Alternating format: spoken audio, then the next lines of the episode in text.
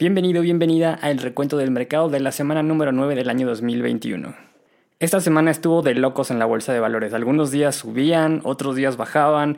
El viernes, por ejemplo, empezó bajando y de la nada dio la vuelta y se recuperó el mercado. Y gracias a que el mercado estuvo muy alborotado, esta semana tuvimos muchas noticias. Así es que vamos a empezar con las noticias del lunes. El lunes empezamos con dos notas de Walmart.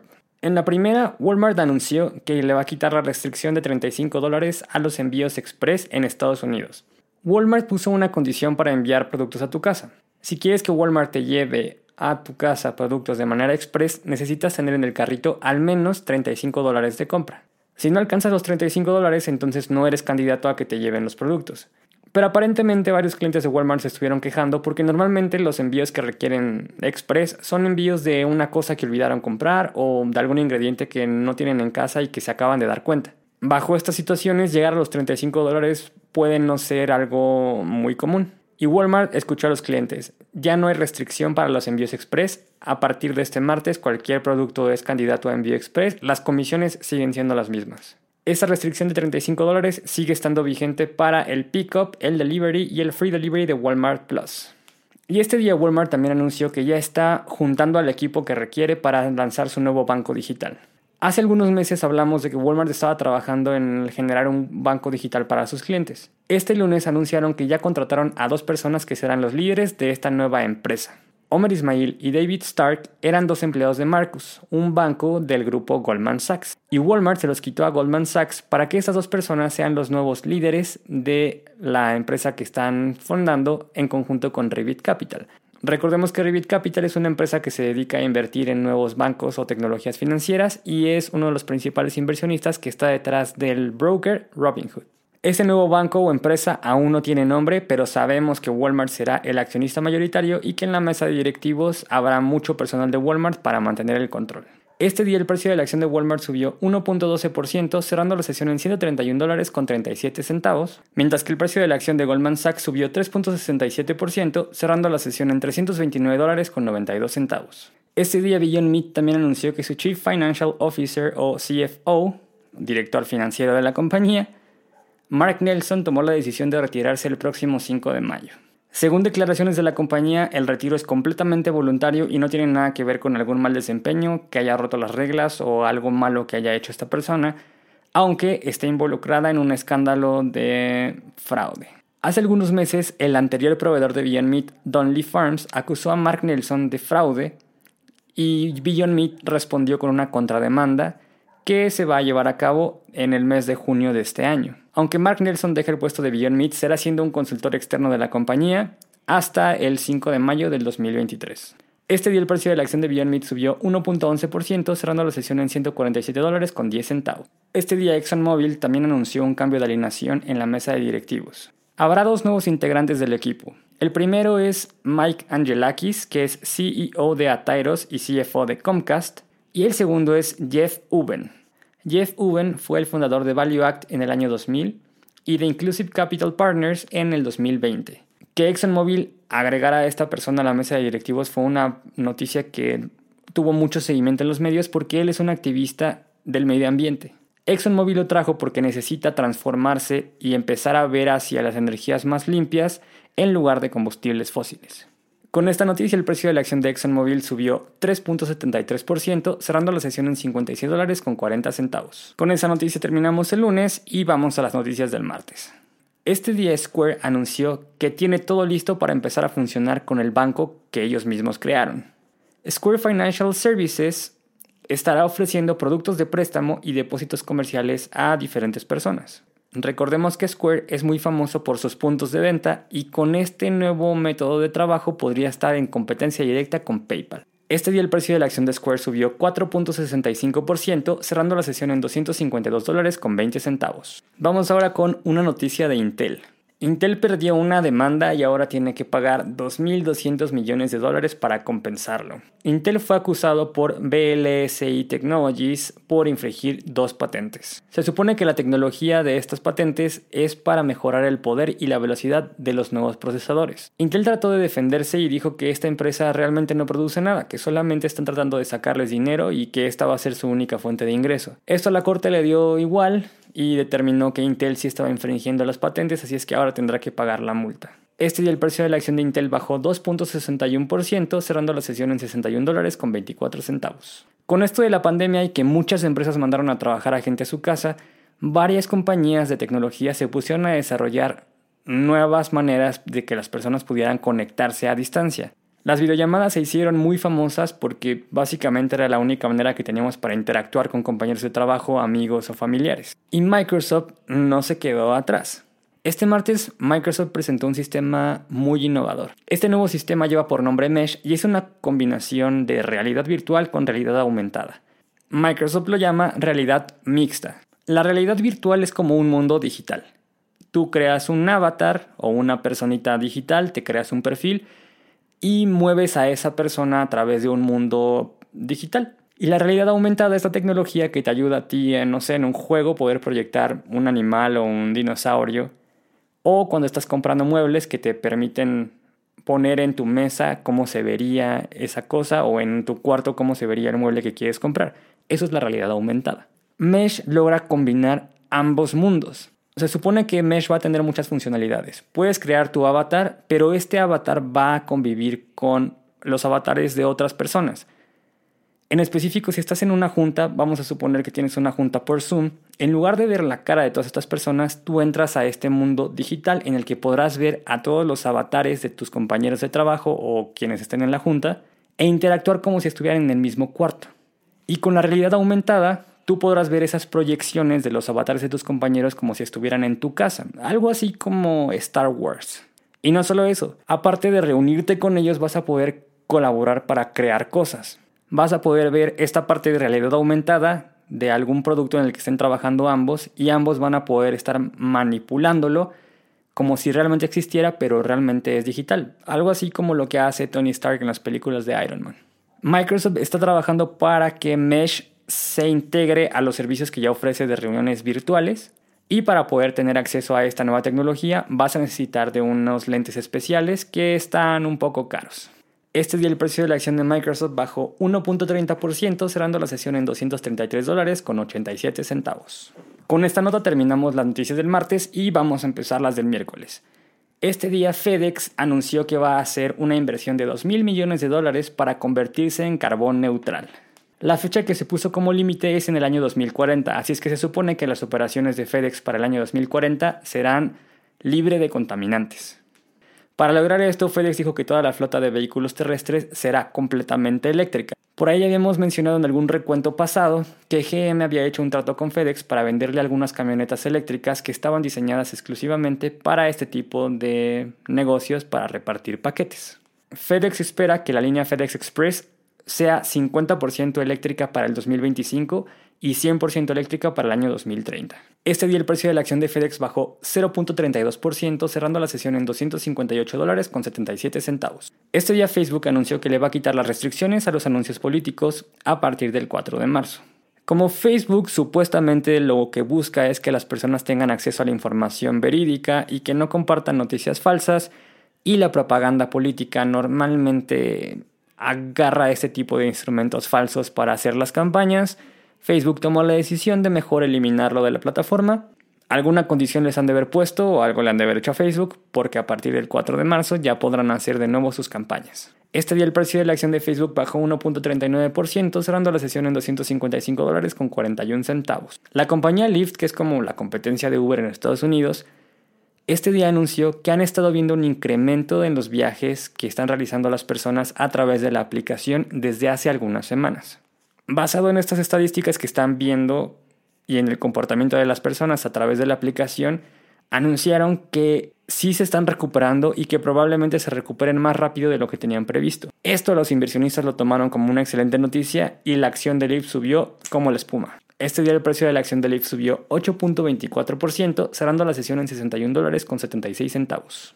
Al parecer cuando Trump era presidente y traía un pleito con los chinos diciendo que le querían robar información y toda esta paranoia con las empresas chinas, TikTok y todo lo que sucedió en su periodo de gobierno, no estaba tan equivocado. Y es que este día Microsoft dio a conocer que un ejército de hackers chinos que trabajan para el gobierno utilizaron una falla en el servicio de mail corporativo de Microsoft para robar información de instituciones y empresas norteamericanas. Había por ahí lo que se conoce como un bug en programación, que es básicamente una falla, algo que no está funcionando muy bien, y los hackers chinos lo utilizaron para meterse al servidor de Microsoft o a la computadora que le da vida a este servicio de correo electrónico de Microsoft, haciéndole creer al servidor o a la computadora que ellos eran un usuario registrado.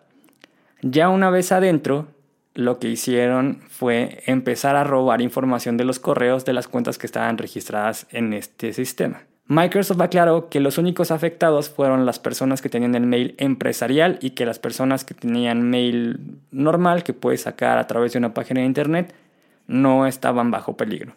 De alguna manera el equipo de Microsoft se dio cuenta de esta falla y ya la arreglaron, pero mientras tanto, pues los chinos alguna información ya se han de haber llevado. Este día el precio de la acción de Microsoft bajó 2.70%, cerrando la sesión en 227 dólares con 56 centavos. La pandemia no solamente cambió la forma en la que nos comunicamos, sino también la forma en la que consumimos. Así como pasamos nuestras reuniones a un mundo digital, nuestras compras también se fueron a un mundo digital, porque no podíamos salir y era más fácil que te llevaran las cosas a tu casa que tú ir a las tiendas que incluso estaban cerradas. Al parecer a la gente le está gustando más comprar por internet que por las tiendas y aparte no hay muchas tiendas abiertas.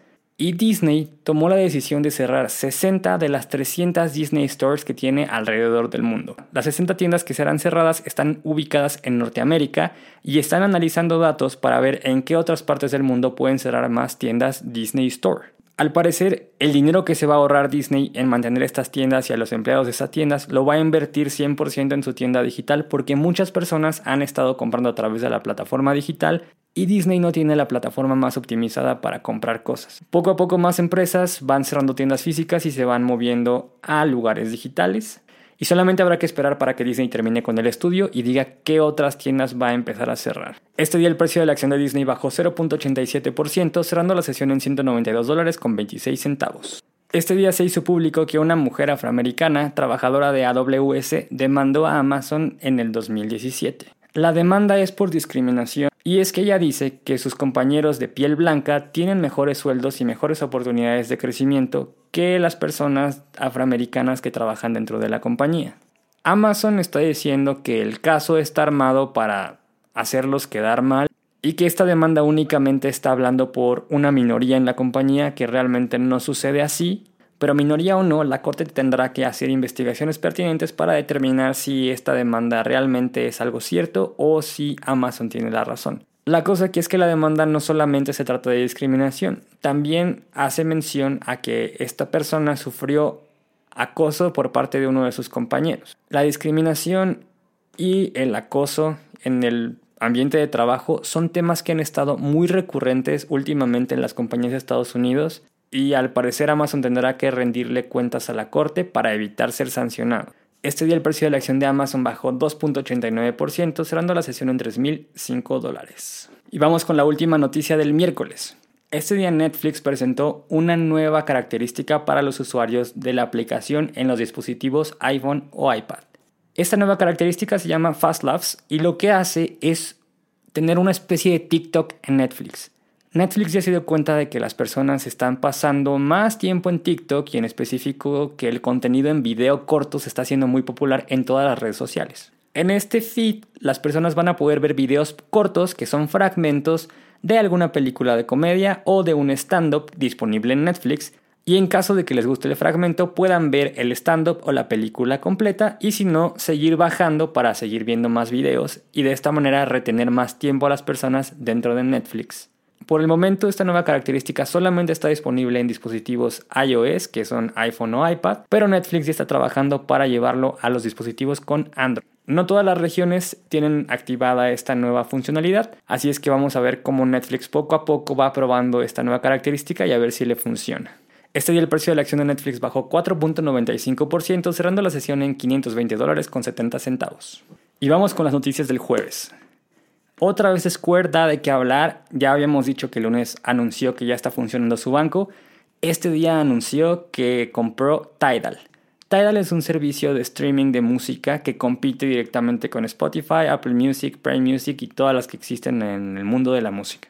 La diferencia de este servicio es que ofrecen música exclusiva, ofrecen música con mejor calidad, que la llaman master, que se supone que tú la escuchas como realmente se está escuchando en el estudio de grabación o como el artista quiere que se escuche, y que le permite a los artistas tener una conexión directa con los fans, haciendo algunos streamings o haciendo algunos lives exclusivos para esta aplicación. Square ahora se convierte en el accionista mayoritario de Tidal y esto le costó 294 millones de dólares que va a pagar en efectivo y con acciones. Lo interesante aquí es que esta aplicación fue comprada en conjunto por muchos artistas, pero el nombre principal detrás de esta aplicación es Jay-Z. Con esta adquisición de Square, Jay-Z pasa a ser parte de la mesa directiva de Square para garantizar que Tidal siga funcionando como debe de funcionar y Square va a mandar parte del personal que tiene a Tidal. De momento, el jefe de software ya está trabajando como jefe interino en Tidal. Jack Dorsey, CEO de Square, dice que pues probablemente te puede parecer un poco extraño que una empresa que se dedica a pagos digitales y puntos de venta haya comprado una aplicación que hace streaming de música y sí es muy raro, pero él dice que normalmente este tipo de fusiones hace que se creen productos nuevos e interesantes. De momento se sabe que el objetivo de Square va a ser que los artistas utilicen Square como método de pago y probablemente después podrán tener cierto tipo de funciones dentro de la aplicación para recibir pagos a través de esta plataforma. Realmente no se habló mucho al respecto de los planes que tienen con esta fusión, pero seguramente algo se les va a ocurrir. Este día el precio de la acción de Square bajó 6.74%, cerrando la sesión en 218 dólares con 41 centavos. En los últimos meses las compañías tecnológicas han estado involucradas en ciertos problemas legales con las cortes de ciertas partes del mundo como Estados Unidos, Europa y la nota de hoy está relacionada con Reino Unido. El año pasado fue muy sonado el caso de Epic Games contra Apple. La forma en la que funciona la App Store de Apple es que ellos tienen el control absoluto de la plataforma. Ellos deciden qué aplicaciones sí cumplen con los términos y condiciones y cuáles no.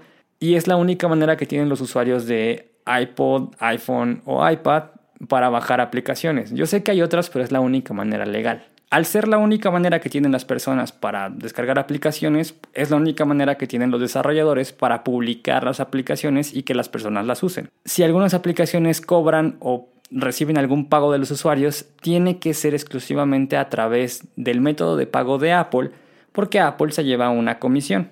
Después del escándalo que hubo con Epic Games, Apple dio ciertos beneficios a los desarrolladores de aplicaciones pequeños y bajó las comisiones si no pasaban de cierto monto de dinero. Al parecer, eso no fue suficiente para convencer al gobierno de Reino Unido, que ahora está investigando a Apple por prácticas monopólicas.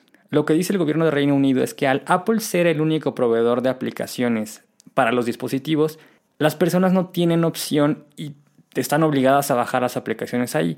Eso afecta de dos maneras. Uno, Apple es el que decide qué comisión cobrar y el que maneja y regula absolutamente todo en la plataforma. Y como consecuencia, las personas podrían estar pagando precios muy altos por aplicaciones porque no hay competencia y no hay manera de tener una alternativa más barata que haga que se haga una competencia justa.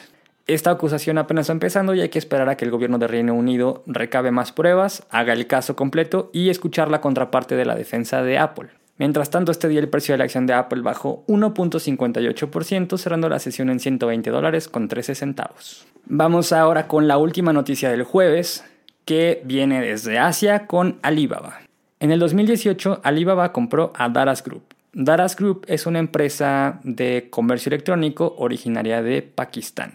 Y este día anunciaron que a través de Daras Group van a comprar a una compañía de Bangladesh. Esta compañía se llama Hungry Naki y fue fundada en 2013. Con esta adquisición, el grupo Alibaba se mete a la competencia de servicios que te permiten pedir alimentos a tu casa. Actualmente Hungry Naki está disponible únicamente en 5 ciudades y tiene aproximadamente 500.000 usuarios y 4.000 restaurantes en la plataforma. Lo que busca hacer Alibaba a través de Daras Group es expandir el alcance de Hungry Naki a 100 ciudades y mejorar la infraestructura para que pueda competir con servicios más grandes. Daras Group dijo que era más fácil comprar este servicio que ya existía a crear uno nuevo desde cero.